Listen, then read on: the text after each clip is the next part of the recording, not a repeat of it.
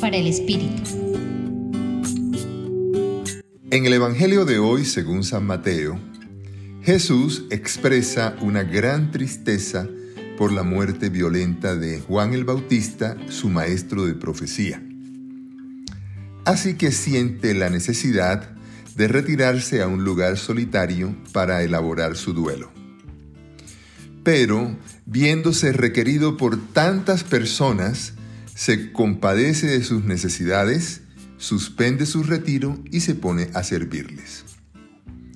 Y estando en esas, sirviendo, sus discípulos le sugirieron despedir a la gente porque había mucha hambre y no había más que cinco panes y dos peces.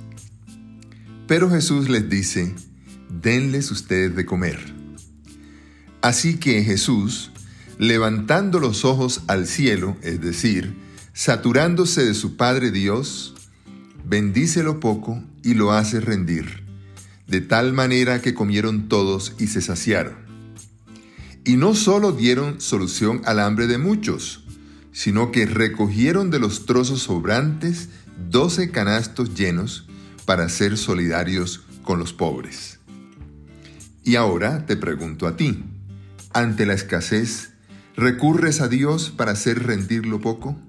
Les acompañó el padre Luis Aurelio Castañeda del Centro Pastoral de la Javeriana.